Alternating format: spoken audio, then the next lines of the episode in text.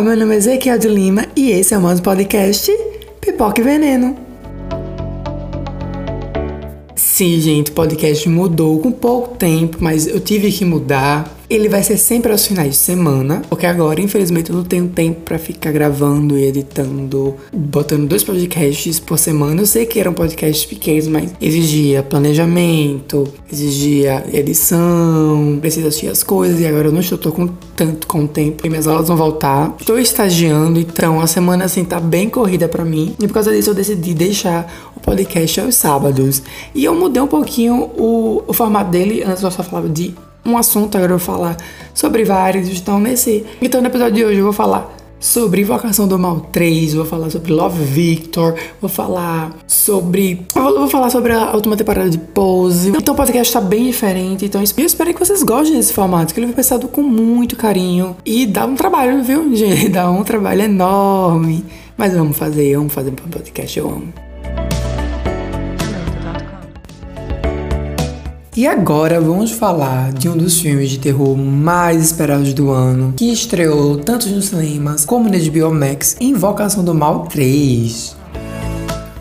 Eu amo filme de terror, um dos meus gêneros favoritos. Na verdade, eu sou bem 880. Eu amo filme de romance, aquele filme bem meloso, mas também eu amo filme de terror, filme de terror bem, bem pesado. E já esse filme, eu não gostei muito, não, mas eu vou explicar o porquê eu não gostei dele. Diferente dos dois primeiros filmes que foram dirigidos pelo James Wan, esse mudou de direção. Eu acho que essa mudança de direção não ficou legal, porque eu meio que senti que ele tava tentando seguir uma fórmula que o James Wan fez no, nos dois primeiros filmes e não funcionou aqui. Ele não conseguiu ser autêntico e eu acho que isso deixou o trabalho dele bem engessado. Além do mais, os sustos que ele tenta dar na pessoa não, não funciona, não fiquei com medo, não me assustei em hora nenhuma. Isso para mim é uma decepção, porque quando eu vou assistir um filme de terror como Invocação do Mal ou esses filmes de, de possessão demoníaca que você sabe que vai ter susto, quando você não tem susto, você acha uma bosta. E assim, eu acho uma bosta não ter me assustado. Poxa, é um filme de terror, eu quero me assustar. Mas o James Wan, ele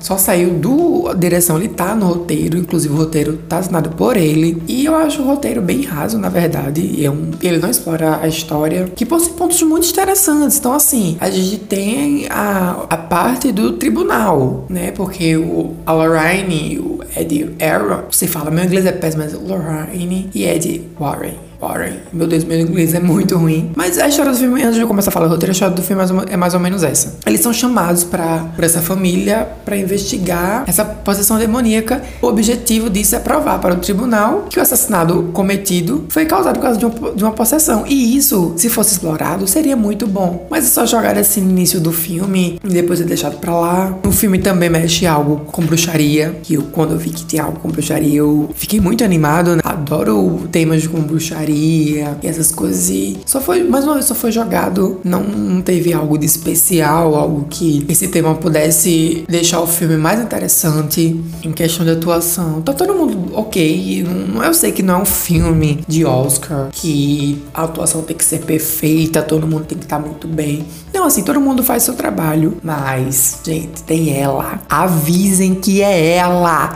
Vera Farmiga. Gente, sério, depois desse, desse filme, a gente precisa fazer uma vaquinha pra essa mulher ir no médico tratar as costas, né? Porque Estados Unidos não tem SUS, então a gente faz vaquinha pra ela. Gente, sério, assim, não que ela esteja assim melhor o papel da vida dela. Ela carrega o filme. O filme é dela. É ela. Literalmente, é ela o filme inteiro. Ela carrega a emoção, ela carrega o suspense. E eu acho que, eu espero muito, assim, se alguém da Warner, gente, se alguém da Warner tá ouvindo isso, por favor, please, make a movie about é, Lorraine Warren, entendeu? Eu faço filme sobre a, a Lorraine. Eu não sei se fala Lorraine. Enfim, é, sério, eu, eu, gosto muito da Vera Farmiga, mas por esse filme ser tão medíocre, ela deu um toque assim de outro mundo pro filme. É muito bom. Ela é a única coisa boa do filme, assim. Eu posso dizer com convicção que ela é a única coisa boa do filme. Em geral, o filme é bem medíocre, eu já falei. O final é preguiçoso, muito preguiçoso. Ele também é previsível, é sensal e foi uma decepção para mim enorme. Acho assim, tem pessoas que vão gostar do filme, tem sim, lógico, né? O filme não é essas bombas todas que eu tô falando aqui, mas eu, como amante de filme de terror, achei muito fraco, principalmente para essa franquia, que é uma franquia que é ótima, tirando alguns filmes, né? Como A Freira, que é horrível, é Annabelle, acho que eu não assisti todos, não lembro, mas eu lembro que eu gostei do primeiro. Pra vocês terem noção, eu nem sabia que tem um terceiro filme da Annabelle, mas eu tô bem decepcionado com esse filme. Não sei se tá nos planos da Warner fazer um, um Invocação do Mal 4, assim. Porque assim, a história deles dá para explorar, assim. Dá pra fazer um Velozes e Furiosos de Invocação do Mal. E outra, é a personagem, né, desse, desse filme, igual a Freira, com a Annabelle, que são de outros filmes, eu não vi nenhum potencial de, de um futuro em off, sabe? Não, não achei interessante. E espero que não tenha. Na real, na real, o que a impressão que esse filme passou é que foi um filme de cumprir tabela. A gente precisa fazer esse filme, vamos fazer e vamos lançar agora aí pra ver se o povo vai pra cinema por causa da pandemia. E é isso.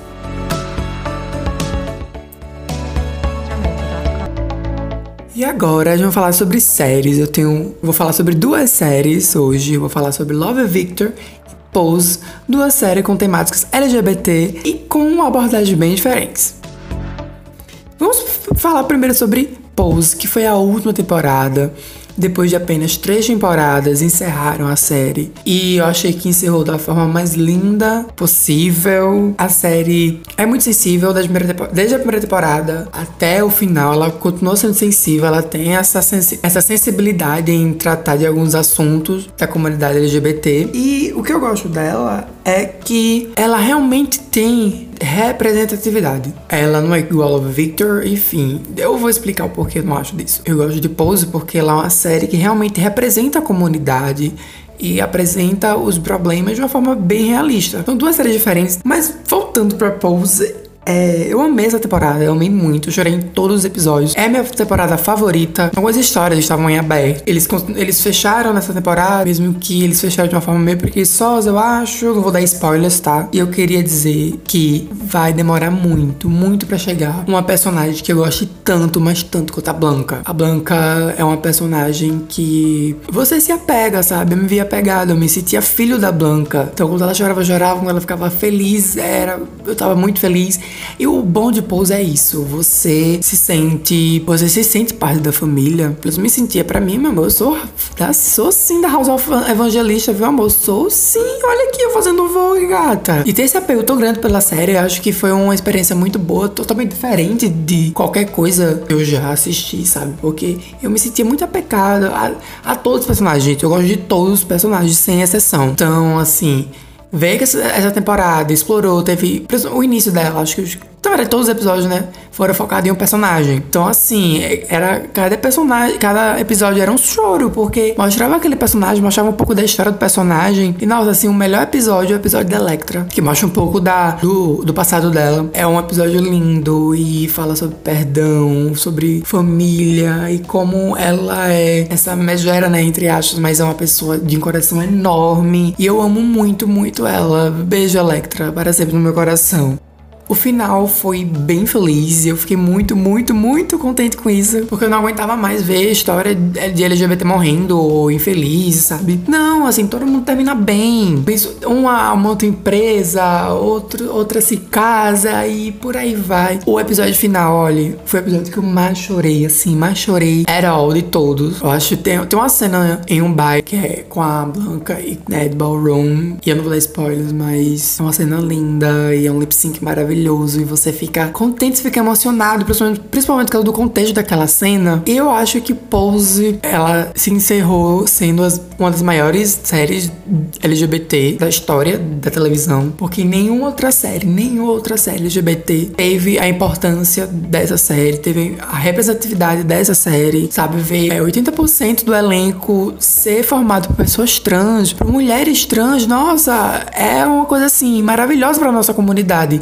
E o o melhor ainda é ver que elas conseguiram trabalhos em outras séries, então, outras séries, outros filmes. Então eu espero que as emissoras, Hollywood veja essa série, no geral, como algo que deve ser seguido, sabe? Não, eu não quero que essa série.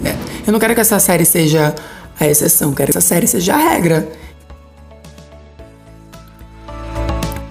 Agora falando sobre Love Victor, a segunda temporada estreou semana passada, então tem uma semana desde que estreou. E eu amei muito, muito, muito, muito. Eu vou comentar aqui bem breve, sem spoilers, que eu sei que muita gente não assistiu ela toda, mas eu achei ela bem melhor que a primeira. Sem dúvidas, é bem melhor que a primeira. Ela explora bem mais os problemas do Victor agora. Então, assim, ele se assumiu e como ele vai lidar com a família, porque a mãe dele é super católica, né? Então, meio que tem um preconceito da mãe dele ali. Então, vai mostra também como a família, o Victor, a Pilar, tá lidando com a separação dos pais, gente, porque os pais se separaram. E eu acho que essa segunda temporada foi muito sobre lidar com essas situações. Então, a gente tem novos personagens. Eu queria dizer aqui, de cara, que eu sou muito, muito cadelinha do Rahim. Acho que é Rahim que fala. Ele é um personagem ótimo. Eu amei ele. Espero que na próxima temporada ele tenha meio mais destaque. E, gente, quem assiste essa série e não gosta do Felix, não assiste essa série direito. Porque o Felix é um personagem muito simpático, muito carismático. Então, assim, nessa, nessa temporada ele tem um destaque maior. Então, mostra os problemas com a mãe dele. E as melhores cenas são com ele. Além disso, eu tô começando a ficar meio com o pé atrás com a série. Não, não vou deixar de gostar dela, tá? Não vou cancelar a série, né? Entre aspas. Mas eu queria que tivessem realmente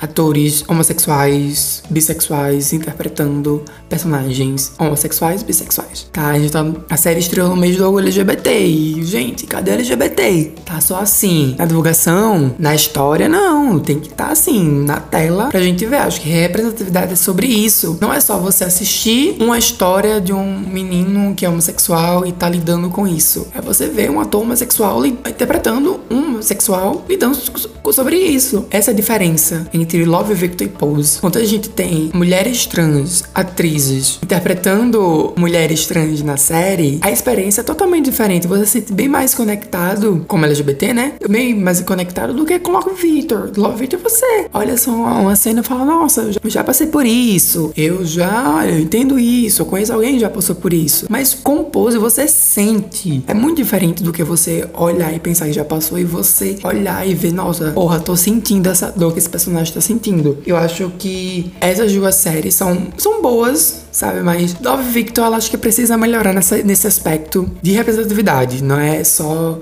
não é o que você conta, mas também sobre como você conta. Você vai contar essa história. Eu não acho que seja bem por aí. Não que atores e atrizes homossexuais, bissexuais, transexuais só, de, só devem interpretar personagens gays, bis ou trans. Não. Mas se você for contar a história, preferencialmente bote um ator tem orientação ou a identidade de gênero do personagem. Fica bem mais real e você consegue cativar mais o seu público, sabe? Sim, há um personagem ali, mas você enxerga uma verdade, você enxerga algo que você se identifica e, e gosta, sabe? Mas no geral a temporada foi boa. Gostei, estou torcendo para. Estou ansioso pra terceira temporada, gente. Eu vou reclamar, mas eu gosto da série. Então, o final tem aquele cliffhanger que você fica. Você fica, meu Deus, eu quero a, segunda temporada, a terceira temporada para amanhã. Urgente! Mas a gente sabe que isso daqui é um ano. E eu não sei vocês, mas eu não sou. Eu não posso falar. Que é spoiler. Eu não sei vocês, mas estou sempre do lado do Harim. Eu não sei vocês, mas estou sempre la do lado do Harim. Eu espero que essa, essa terceira temporada explore mais o Victor. Gostei muito, muito das, das cenas dele com a mãe. Eu acho que isso deu uma, uma profundidade melhor ao personagem da mãe dele. E eu tô bastante ansioso para ver o que vão fazer com essa série. Espero que só melhorem ela, porque, sinceramente, de série filme ruim com LGBT já tem demais. Eu acho, eu acho que tá na hora de ter uma série boa, sim, LGBT, porque, sinceramente, tá em falta. E esse foi mais um episódio do Pipoca e Veneno. Muito obrigada a você que ouviu até aqui o episódio, tá bom? Eu espero você. Não esquece de me seguir nas redes sociais que estão aqui na descrição do podcast, tá bom? Um beijinho, beijinho. Até mais. Bye!